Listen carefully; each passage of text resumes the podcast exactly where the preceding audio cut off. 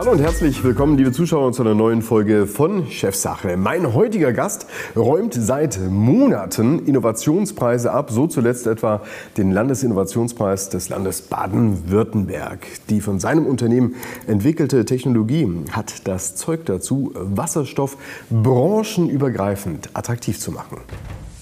Die Cellform Hydrogen GmbH und Co. KG aus Markdorf bei Ravensburg entwickelt sogenannte Bipolarplatten für die Wasserstofftechnologie.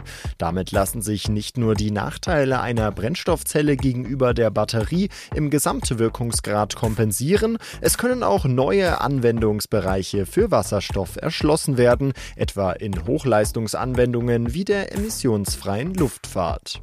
Die Hoffnungen und Erwartungen sind groß, steht das Startup vor dem Durchbruch? Ja, und auch das wollen wir in der heutigen Sendung herausfinden. Ich begrüße ganz herzlich im Chefsache-Studio den CEO von Cellform Hydrogen. Herzlich willkommen, Simon Brugger. Schön, dass du hier bist. Lieber Simon. Vielen Dank für die Einladung. Ja, ich habe das natürlich sehr genau verfolgt, die letzten Monate, was da so alles bei euch quasi in direkter Nachbarschaft passiert. Bin auch sehr stolz drauf, dass mhm. ein solches Unternehmen direkt aus dem Ländle kommt. Wie ist denn das als Gründer selbst, wenn man über einen längeren Zeitraum derartig auch Preise abräumt? Wir hatten es ja, oder ich hatte es eingangs gesagt, mhm. ähm, stumpft man dann irgendwann ab oder freut man sich nach wie vor? Ja, bei uns, also die Preishistorie ist ja wirklich so, dass wir den besten Preis jetzt am Ende bisher gewonnen haben. Also tatsächlich der Landesinnovationspreis war wirklich nochmal das i-Tüpfelchen, das i-Tüpfelchen ähm, und macht uns natürlich als Team gesamtheitlich wirklich sehr stolz. Ich sag mal so, das Geschäftsmodell ist ja nicht Preise zu gewinnen, ja. sondern eben mit dem Geschäftsmodell möglichst viel Geld am Ende ja. auch ähm, einzunehmen. Ja. Ähm, mal Hand aufs Herz, wie profitabel ist denn aktuell euer Startup? Äh, überhaupt nicht. also wie es viele Startups natürlich an sich haben, äh, verbrennen wir erstmal sehr viel Geld. Ähm, das wird auch die nächsten Jahre noch so bleiben. Also der Break-Even-Point ist äh, irgendwann die nächsten drei, vier, fünf Jahre. Also es hängt von vielen Faktoren ab. Natürlich viel Marktbezug. Also der Businessplan an sich ist natürlich ein sehr komplexes Konstrukt, aber aktuell verbrennen wir sehr viel Geld. Also das erdet auch immer sehr. Ja klar, wenn man sieht, wie viel, ja, wie viel Geld man tatsächlich natürlich auch verbrennt. Das äh, erhöht natürlich auch den Druck, dass es am Ende dann auch funktioniert. Ganz genau. Auch auf meine Person natürlich äh, insbesondere, aber auch aufs ganze Team natürlich. Also wir wissen schon, was die Verantwortung natürlich am Ende auch ist, unserem in, äh, Investor oder Partner Weber mhm. gegenüber. Also möchten eigentlich gar nicht von Investor ja. sprechen, sondern es ist eigentlich ein sehr großes, äh, eine sehr große Partnerschaft, aber ja, die verpflichtet am Ende auch. Wir möchten in der heutigen Sendung mal ein Stück weit in die Technologie reinschauen, mhm. ohne dass man dafür ein Physikstudium ja. belegt haben muss. Ja. ja. Auf der anderen Seite möchten wir natürlich schon auch über die Fantasie sprechen, die in mhm. diesem Startup drinsteckt. Denn ja. äh, wir wissen gerade auch von Preisen, sie haben ja immer auch eine gewisse sag mal, Kristallkugelwirkung. Ja? Viele andere sehen etwas in dem, was ihr da gemacht habt und ähm, in dieser Art und Weise kann es tatsächlich auch ähm, richtungsweisend sein. Mhm branchenübergreifend, was die Nutzung von Wasserstoff angeht. Mhm. Also lass uns mal ganz kurz über die Technologie sprechen. Ja. ja. Ähm, ich habe versucht, es zu verstehen, hatte Physik äh, abgewählt ja. als, und ähm, hatte es mir so versucht zurechtzulegen. Es geht um sogenannte Bipolarplatten. Mhm. Und äh, wenn man das vielleicht mal vergleichen möchte zu dem, was in einem Auto drin ist, könnte das am ehesten wahrscheinlich so einem Zylinderkopf entsprechen. Ja. Kann man das sagen? Ja. Zylinderkopf für Wasserstofftechnologie. Eigentlich ja. ja. Also die Bipolarplatte an sich ist äh, wie ein Zylinderkopf auch für die Medienzuführung in der Brennstoffzelle verantwortlich. Mhm. Also Wasserstoffzufuhr, Sauerstoffzufuhr, kein Diesel, Benzin, sondern alles sehr nachhaltig. Aber die, die Aufgabe ist tatsächlich sehr vergleichbar. Und äh, ja, das Produkt hat äh, einen sehr wesentlichen Eintrag auf die Kosten und auch auf die Effizienz von der Brennstoffzelle, von einem Brennstoffzellenfahrzeug. Und wenn wir über erneuerbare Energien sprechen, mhm. gibt es ja im Prinzip zwei große Stränge. Das mhm. eine ist sozusagen alles, was in dem Akku drin ist. Das mhm. ist Lithium-Ionen. Und das andere ist dann sozusagen das, was mit Wasserstoff ermöglicht wird. Ja. Richtig? Ja. Aber diesen Wasserstoff, den muss man halt erstmal ähm, erschaffen, den muss man erstmal produzieren. Ja. Ähm, und hier ist eigentlich die Krux, richtig? Ja. Warum? Ja, Wasserstoff wird aktuell ähm, noch nicht wirklich nachhaltig produziert. Also wir sprechen über, über Gasreformation, über, über ja, nicht nachhaltige Primärenergien, wie sie sich nennen. Also die Energie, die am Ende dazu führt, dass Wasserstoff erzeugt wird als Energieträger. Und in der nachhaltigen Welt sprechen wir da eigentlich nur von einer Farbe und das ist die grüne Farbe. Also grüner Wasserstoff ist das Ziel von allem. Also nachhaltige Produktion, elektrolytische Produktion von grünem Wasserstoff mittels Windenergie, Solarenergie etc. Und der grüne Wasserstoff ist aktuell noch wirklich in den Kinderschuhen. Also wir sind damit nicht irgendwie in einer Abdeckung, dass wir irgendwie den Stahl grün produzieren könnten oder die Haushalte mit grünem Strom versorgen könnten etc. Ähm, und das ist letzten Endes unser äh, Anspruch auch gesamtheitlich in der Wasserstoffbranche, alles auf grünen Wasserstoff umzumünzen, alles auf den Vorteil natürlich auch, der der grüne Wasserstoff am Ende bringt für eine CO2-Reduktion. Ähm, aber ja, da arbeiten wir dran. Das ist tatsächlich äh, ein, ein, sehr umfangreiches Projekt die nächsten Jahrzehnte. Es wird immer wieder über das Thema Wasserstoff gesprochen, aber diese Diskussionen, die enden auch relativ schnell mhm. wieder, weil es ähm, große Hindernisse gibt. Mhm. Ein großes Hindernis ist beispielsweise Preis. Ja. Und das große andere Hindernis ist beispielsweise Effizienz, richtig? Genau. Also Wasserstoff hat eine hohe äh, Sinnhaftigkeit in einer nachhaltigen Energiewirtschaft, aber das sind eben genau die zwei Nachteile, Effizienz und Preis. Also Effizienz bedeutet, dass sowohl in dieser Elektrolyse, also ich produziere aus grünem Strom meinen grünen Wasserstoff, mhm geht Energie verloren in der Elektrolyse und auch in der Brennstoffzelle, wo wiederum der grüne Wasserstoff zu Strom verstoffwechselt wird. Und beides mal geht wirklich, also da gehen nicht ein paar Prozent, sondern da gehen wirklich signifikante Anteile dieser Energie verloren. Mehrere zehn Prozent? Mehrere zehn Prozent. Also in Summe, der Gesamtwirkungsgrad ist auf jeden Fall so, dass über, deutlich über 50 Prozent verloren das gehen. Das ist jede Menge. Genau. Ob es jetzt 60, 70 oder 80 sind, da streiten sich natürlich auch die, die, äh, die Bewanderten in dem Bereich. Aber es geht viel Energie verloren und das ist absolut ein, ein absoluter Nachteil von der Brennstoffzelle. Das Thema Preis kann man, glaube ich, auch ganz gut anhand eines Beispiels einfach mal aufzeigen. Wenn ja. du jetzt äh, ein Elektroauto nimmst mit ja. einer Batterie drin, ja, im Vergleich zu einem Wasserstoffauto, gibt es ja auch schon. Ja. Ein paar Hersteller, die damit, will ich mal sagen, spielen, mhm. ja, ja, um so ein bisschen die Fingerchen drin haben, aber es ist nicht wirklich jetzt ein Volumengeschäft oder Richtig, sowas. Ja. Für ein Elektrofahrzeug zahlst du, sag mal, eine Bandbreite ab 20, 30.000 aufwärts, wie auch immer. Aber dann endet dann auch irgendwann dieser Korridor. Mhm. Und dort, wo der Korridor endet, da geht eigentlich fast Wasserstoff los, richtig? Ja, richtig. Also es ist so, die, die Wasserstofffahrzeuge kosten Listenpreise so um die 80.000 Euro. Wahnsinn. Die realen Herstellkosten für die, für die OEMs sind nochmal deutlich höher. Wahrscheinlich zahlen die das gleiche nochmal drauf. Also wir sind da eher so bei 100, 160.000 Euro. Was Bedeutet, so dass die kostet. eigentlich die eigenen Fahrzeuge bezuschussen? Genau, genau. Also wenn man wirklich die gesamte Entwicklung für so ein Brennstoffzellenfahrzeug auf mhm. die Stückzahlen ummünzt, da kommen wirklich signifikant sechsstellige Beträge raus. Also das lässt natürlich kein Toyota und kein Hyundai wirklich raus, aber am Ende, selbst wenn ich die 80.000 jetzt hernehme, also ich als, als ähm, als Bürger möchte mir am Ende irgendwie meine Mobilität wasserstoffseitig mhm. irgendwo leisten, dann muss ich 80.000 Euro zahlen.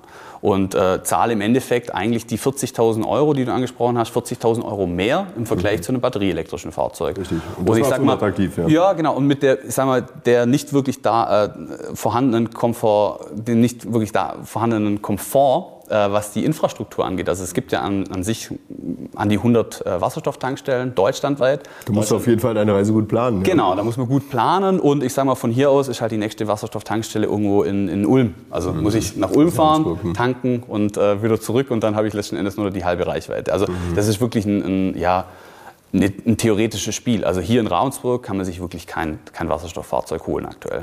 So, aber jetzt kommen wir zu der von euch entwickelten Technologie, mhm. weil hier ist eigentlich der große Effekt zu erzielen, wenn ihr den Durchbruch auch wirklich mhm. schafft, so wie ihr das vorhabt.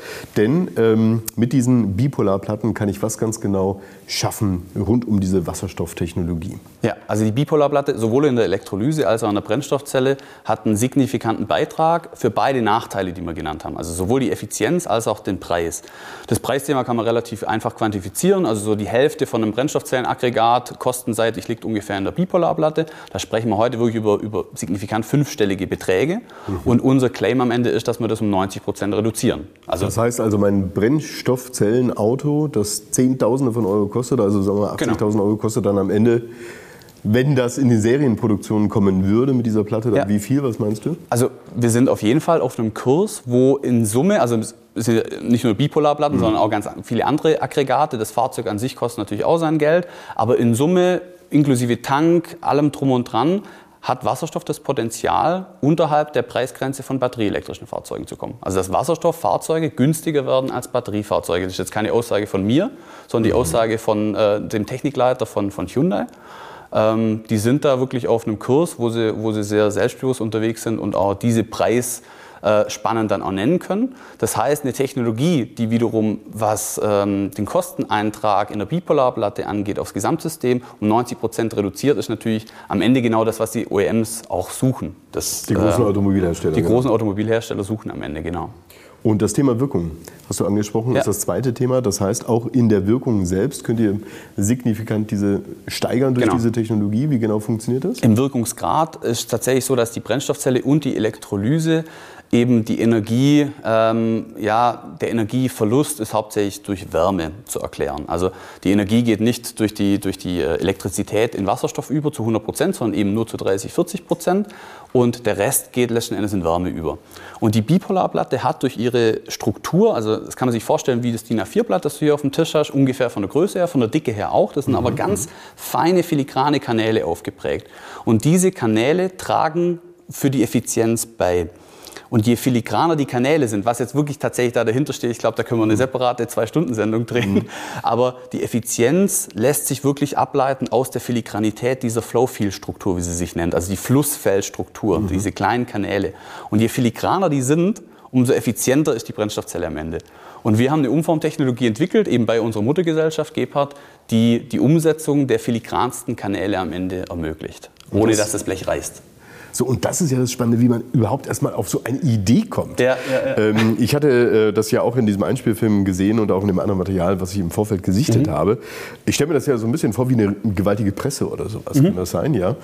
Und ähm, wie stelle ich mir genau so einen Prozess vor, eine solche Technologie zu entwickeln? Hast du, ähm, bist du vor dieser Maschine gestanden, hast ein bisschen Metall mal reingeworfen und äh, den Hebel runtergedrückt? Oder ja, also man muss da schon fair sein. Die, die, ist das sehr theoretisch auch erstmal? Ja, genau. Also man muss da fair sein. Die Idee kam wirklich äh, von einem Kunden damals. Also bei der Muttergesellschaft. Aber das ist ja nicht selten. Genau, ja. Die besten Startups haben ihre Ideen einfach aus dem Markt. Genau, also die, ja, ich muss, muss relativieren, die Idee kam nicht vom Kunden, sondern das Produkt kam vom Kunden. Also wir haben Bipolarplattenwerkzeuge bei Gepard gefertigt für bestehende Bipolarplattenproduzenten.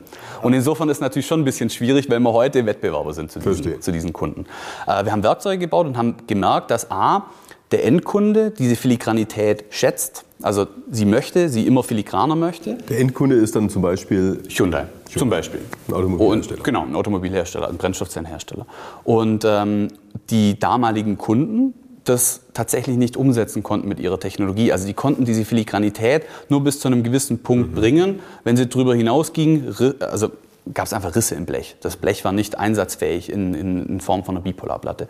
Und damals war es wirklich so, dann haben sich mein Schwiegervater und ich haben uns abends an die Presse gestellt und haben wirklich überlegt, wie kann ein Prozess aussehen, rein von der Umformstruktur vom Werkzeug her, ähm, damit diese filigranen Strukturen, die ja eben der, der Endkunde so gern möchte, warum er sie möchte, war uns damals auch nicht wirklich klar, aber er, er wollte sie, äh, wie wir das umsetzen könnten. Und äh, haben dann auch relativ schnell Erfolge verzeichnen können wollten damals auch noch tatsächlich mit unseren damaligen Kunden einfach kooperieren. Wir wollten die letzten Endes beraten, in eine Richtung bringen, in eine mhm. technische Richtung, die für sie dann auch zielführend sein könnte und äh, sind da nicht wirklich auf Anklang gestoßen. Also da gab es wirklich auch Diskussionen, wo das nicht wirklich angenommen wurde, nicht wirklich verstanden wurde. Und dann haben wir uns halt überlegt, dann machen wir es halt selber. und dann, genau, dann machen wir es selbst und dann kam letzten Endes die Idee Cellform.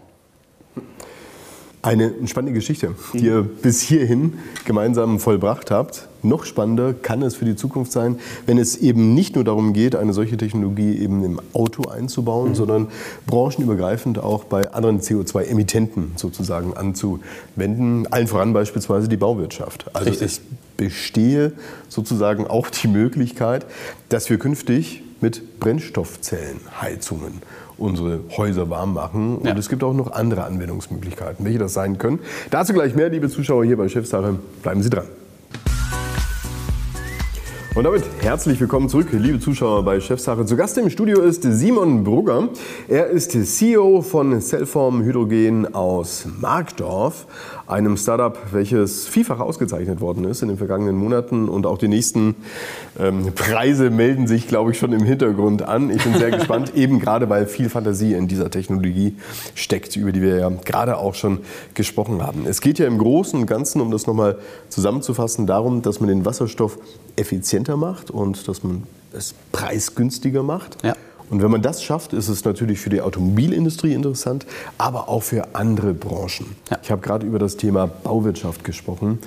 Ähm, das Thema Heizen mhm. ist auch heute ein Thema, war im letzten Jahr ein Thema und wird auch morgen noch ein Thema sein. Ja. Insgesamt ähm, geht da natürlich viel durch den Schornstein. Kann es denn tatsächlich sein, dass Wasserstoff auch dank eurer Technologie bezahlbar wird für Eigenheime, dass man wirklich eine Wasserstoffheizung im Keller hat? Ja, ähm, eigentlich ist es ein sehr, sehr guter Ansatz, äh, erstmal auch weg von der Automobilbranche zu gehen. Also in der mhm. breiten Öffentlichkeit wird es immer diskutiert, macht die Brennstoffzelle Sinn im Pkw. Und das ist auch euer Ansatz, ja? Dass ihr jetzt nicht nur einfach auf Absolut. Automobilindustrie geht, sondern genau. euch ist im Prinzip Wurst. Uns ist völlig egal, genau. Und ich würde auch sagen, im Pkw ist wirklich sehr, sehr offen, in welchen Anwendungsfeldern Wasserstoff mhm. zum Einsatz kommt. Im Lkw sieht es wieder an, wiederum anders aus. Also da ist wirklich der, der Share deutlich auf der Wasserstoffseite. Und in der Luftfahrt führt zum Beispiel nichts am Wasserstoff vorbei. Aber das ist, sagen wir mal, diese Mobilitätskette, die man da abfespern kann. Verstehe. Und alles, was, sage ich mal, kleiner ist als beim Pkw, macht dann wirklich sehr wenig Sinn. Auch wenn es da Pilotprojekte gibt, irgendwie ein E-Bike am Ende mit einer Brennstoffzelle auszustatten, gibt es, aber macht nicht wirklich Sinn am Ende. Verstehe. Und weg von der Mobilität macht Wasserstoff in vielen Anwendungsfeldern noch deutlich mehr Sinn. Bevor ich auf das Hausthema mhm. eingehe, würde ich sagen, Grüner Wasserstoff wird im Stahl beispielsweise unersetzbar sein. Also grüner Stahl wird am Ende nur durch Wasserstoff produziert werden können. Große, große Diskussion, weil sehr genau. energieintensive Wirtschaft Richtig. hierzulande. Enorm, ja. Also wenn man sich, wenn man sich die, die Anteile anguckt, wie viel CO2-Ausstoß auf die Mobilität abfällt, dann sprechen wir von 25 Prozent circa. Äh, der Rest geht in anderen Branchen unter, unter anderem eben Stahlbranche, Ganz aber gut. eben auch, wie, wie beheize ich mein Eigenheim daheim. Und äh, wenn ich ins Haus gucke, dann macht tatsächlich eine Brennstoffzelle insofern auch Sinn, weil wir ja vorher darüber gesprochen haben, dass Energie verloren geht in Form von Wärme in der Brennstoffzelle. Und die Wärme kann ich natürlich nutzen. Also eine Brennstoffzelle im Haus hat erstmal nicht den Nachteil, was, den, was die Effizienz angeht, weil ja entweder geht Wasserstoff in, Elektri in Elektrizität über oder in Wärme. Und beides kann ich im Haus nutzen. Insofern macht unsere Technologie da natürlich auch Sinn, weil die Bipolarplatten dann einfach voluminöser produziert werden können und äh, insofern auch kostengünstiger produziert werden können. Aber im Haus sieht es wiederum ganz anders aus. Die Sinnhaftigkeit ist enorm von Wasserstoff im Haus.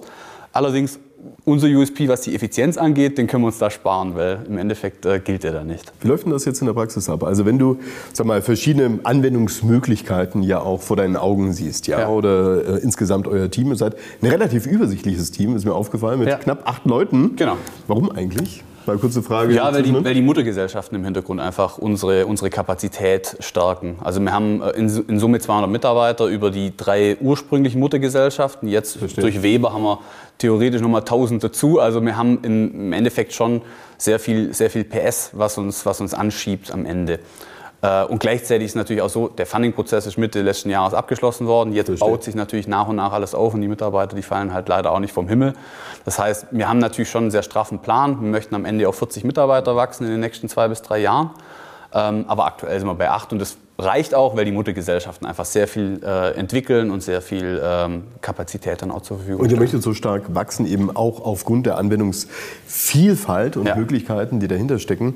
Wie läuft denn das jetzt in der Praxis ab? Also ähm, fokussiert ihr euch jetzt als Startup auf beispielsweise eine Branche und geht dort in das Gespräch oder sind mittlerweile andere auf euch aufmerksam geworden, eben gerade weil auch Preise sichtbar machen? Mhm. Oder geht ihr vielleicht sogar direkt in die Akquise und sagt, ja. pass mal auf, hier ist Simon Brugger, ich habe da eine Bipolarplatte, willst du sie kaufen? Ja, eigentlich alles tatsächlich. tatsächlich? Also wir haben eine sehr hohe Dynamik, auch was den Markt angeht. Also wir wissen heute noch gar nicht, wer sind die Player in zehn Jahren. Also klar gibt es ein paar bekanntere Namen, die, die kennt auch tatsächlich jeder, entweder direkt die, die Automobilhersteller oder irgendwelche Ausgründungen aus Automobilunternehmen oder sehr große dotierte Aktienkonzerne in Nordamerika, die einfach auch das Thema Wasserstoff natürlich vorantreiben. Mhm die Player, die kennt man natürlich. Aber wer am Ende wirklich in zehn Jahren den Wasserstoffmarkt beherrscht, das kann man heute nicht wirklich sagen. Das heißt, wir müssen natürlich aktiv auch in die Akquise, also wir sind auch global auf Messen vertreten, wir gehen global auch mit Kunden ins Gespräch, haben auch heute schon ein sehr beachtliches Kundenportfolio und das kann man sich natürlich schon ein bisschen raussuchen, aber natürlich auch nicht wirklich. Also ich kann jetzt nicht zum mhm. Toyota sagen, du kaufst jetzt bei uns eine Bipolarplatte. Der hat da natürlich erstmal seine, seine Zulassungshürden, sage ich jetzt mal, um da überhaupt als Lieferant zugelassen zu werden. Und heute kann man sagen, wir haben einen sehr starken Fokus auf die Luftfahrt, weil oh. die Luftfahrt unsere technischen USPs, also unsere technischen Alleinstellungsmerkmale, am meisten schätzt.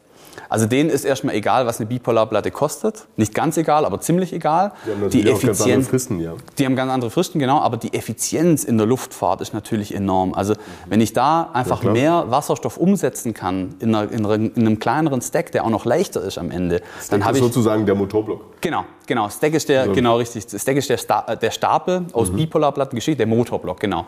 Und wenn der Motorblock einfach kleiner ist, also weniger voluminös oder weniger Gewicht, dann habe ich natürlich in der Luftfahrt da den größten Benefit. Im Auto ist auch noch nicht ganz egal und im Haus wäre es dann völlig egal. Und deshalb sind unsere Kunden heute sehr luftfahrtlastig. Wir haben auch ein paar Elektrolyseprojekte und äh, ja, das sind so die aktuellen äh, äh Kundenprojekte, an denen wir arbeiten. Ich versuche ja auch immer irgendwie so eine, so eine praktische Ableitung daraus zu ziehen. Ja. Könnte das denn bedeuten, dass dann ähm, künftig auch die Preise für Flüge günstiger werden?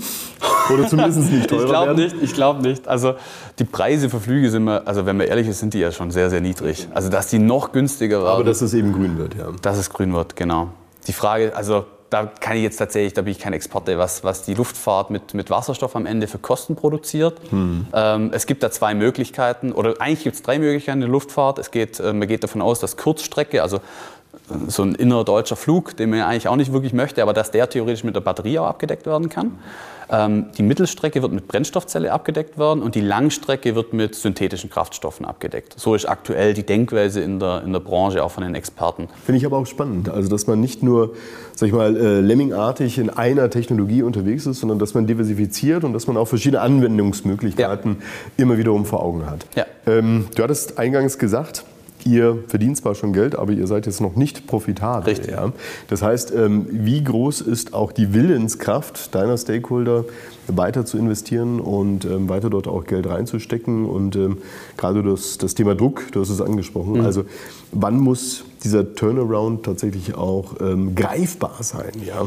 Ja, also wir haben mit Weber jetzt einen, einen sehr starken Partner an der Seite, ähm, der sich auch dazu committed hat. Auch aus ähm, der Automobilindustrie kommt eigentlich? Genau, aus der Automobilindustrie kommt, genau. Natürlich auch einen Wandel, einen Druck zum Wandel hat. Also das sind einfach, äh, die sind Experten, was Motorblöcke angeht, haben da sehr sehr, äh, ähm, ja, sehr führende Projekte in der Automobilbranche auch in den vergangenen Jahrzehnten bei sich äh, gefertigt und haben aber natürlich auch einen, einen Druck in, in, die Richtung nachhaltige Mobilität. Und deshalb macht natürlich auch für Sie jetzt ein rein, reines Investment auch in Cellform erstmal Sinn, aber es ist eben kein Investment, sondern wirklich eine tiefe Partnerschaft auch zwischen den Gesellschaften. Also die drei Muttergesellschaften und Weber sind nach wie vor das technische Rückgrat auch von Cellform. Mhm. Und Weber hat natürlich sich auch dazu committed, das Ganze natürlich auch finanziell bis zum, äh, ja, bis zum Durchbruch der Technologie äh, Stand Businessplan heute auch zu äh, verfolgen. Ja, aber man sieht auch an der Zusammensetzung derjenigen, die äh, in dieses Unternehmen investiert haben, dass eher auf eine Langfristigkeit das Ganze ausgelegt ja. ist, anstatt jetzt irgendwie zu investieren, groß zu machen und dann genau. einen Exit irgendwo anzupeilen. Also das ist auch, das in deinem Kopf ist das auch ja, wichtig. Ja, das war uns extrem wichtig auch in, in dem ganzen Funding-Prozess. Also ein Funding-Prozess mit einer, mit einer Beratung äh, führt natürlich erstmal dazu, mhm. dass die normalen VCs angesprochen werden, also die Venture Capitals, also die reinen Strategen, wie du es ansprichst, die möchten nach zwei bis drei Jahren einen Exit. Und uns, genau, uns war es einfach wichtig, da einen langfristigen Partner auch zu haben, der erstmal gar keinen Exit eigentlich anstrebt, der einfach auch in die Technologie investieren möchte, da potenziell natürlich auch eine Wertschöpfung für sich in Zukunft sieht, der auch einen Transformationswillen und einen Transformationsdrang auch hat. Und insofern ist es ein sehr, ja, trotz aller Dynamik in der Entwicklung und im Business, das wir verfolgen, ist das natürlich schon eine feste Säule, die auch stehen muss, dass die vier Muttergesellschaften auch nach wie vor äh, bei Cellform das Rückgrat bilden. Lass uns abschließend noch über dich als, als Person sprechen. Ja? Du bist okay. ja noch recht jung. Wie alt bist du jetzt? 30. 30 Jahre ja. alt. Du hast aber auch von deinem Schwiegervater gesprochen, mit dem ja. du gemeinsam das Ganze auch auf die Beine gestellt hast. Ähm, ist das ähm, der Sache dienlich, wirklich auch mit der Familie gemeinsam das Ganze voranzubringen? Geht das schneller? Ist das effizienter? Ist das vertrauensvoller vielleicht? Ja, ich würde sagen, auf jeden Fall. Also die, äh, die Beziehung zu meinem Schwiegervater ist erstmal persönlich eine sehr gute. Und wir ergänzen uns auch sehr gut. Also ich bin, glaube eher derjenige, der ähm, ja weniger tief in der Technik dann auch drin steckt. Er ist einfach wirklich Ingenieur, äh, ja mit, mit vollem Herzblut und ähm, ich glaube, wir ergänzen uns sowohl technisch als auch menschlich ähm, in dem gesamten Konstrukt sehr, sehr gut und äh, ja, waren am Endeffekt, im Endeffekt natürlich auch diejenigen, die die Initialzündung für Cellform dann auch getätigt haben. War das dir von vornherein klar, dass du mal selbst Gründer wirst und dass du ein Unternehmen selbst führen wirst? Oder gab es da durchaus mal auch die Überlegung, doch auf der Angestelltenseite sein Leben zu fristen? Also, wenn du mich gefragt hättest, ähm, vor, meiner, vor dem Einstieg bei Cellform hätte ich gesagt, auf jeden Fall möchte ich was Eigenes machen. Mhm. Ob jetzt gründen oder praktisch wirklich eigenverantwortlich in was anderem irgendwo zu, äh, zu operieren ähm, war, also ich habe auch verschiedene Praktika gemacht, auch bei, bei Automobilherstellern, wo mir einfach das, das zu statisch war, das Konstrukt als Angestellter in so einem großen Konzern. Also das fiel für mich weg.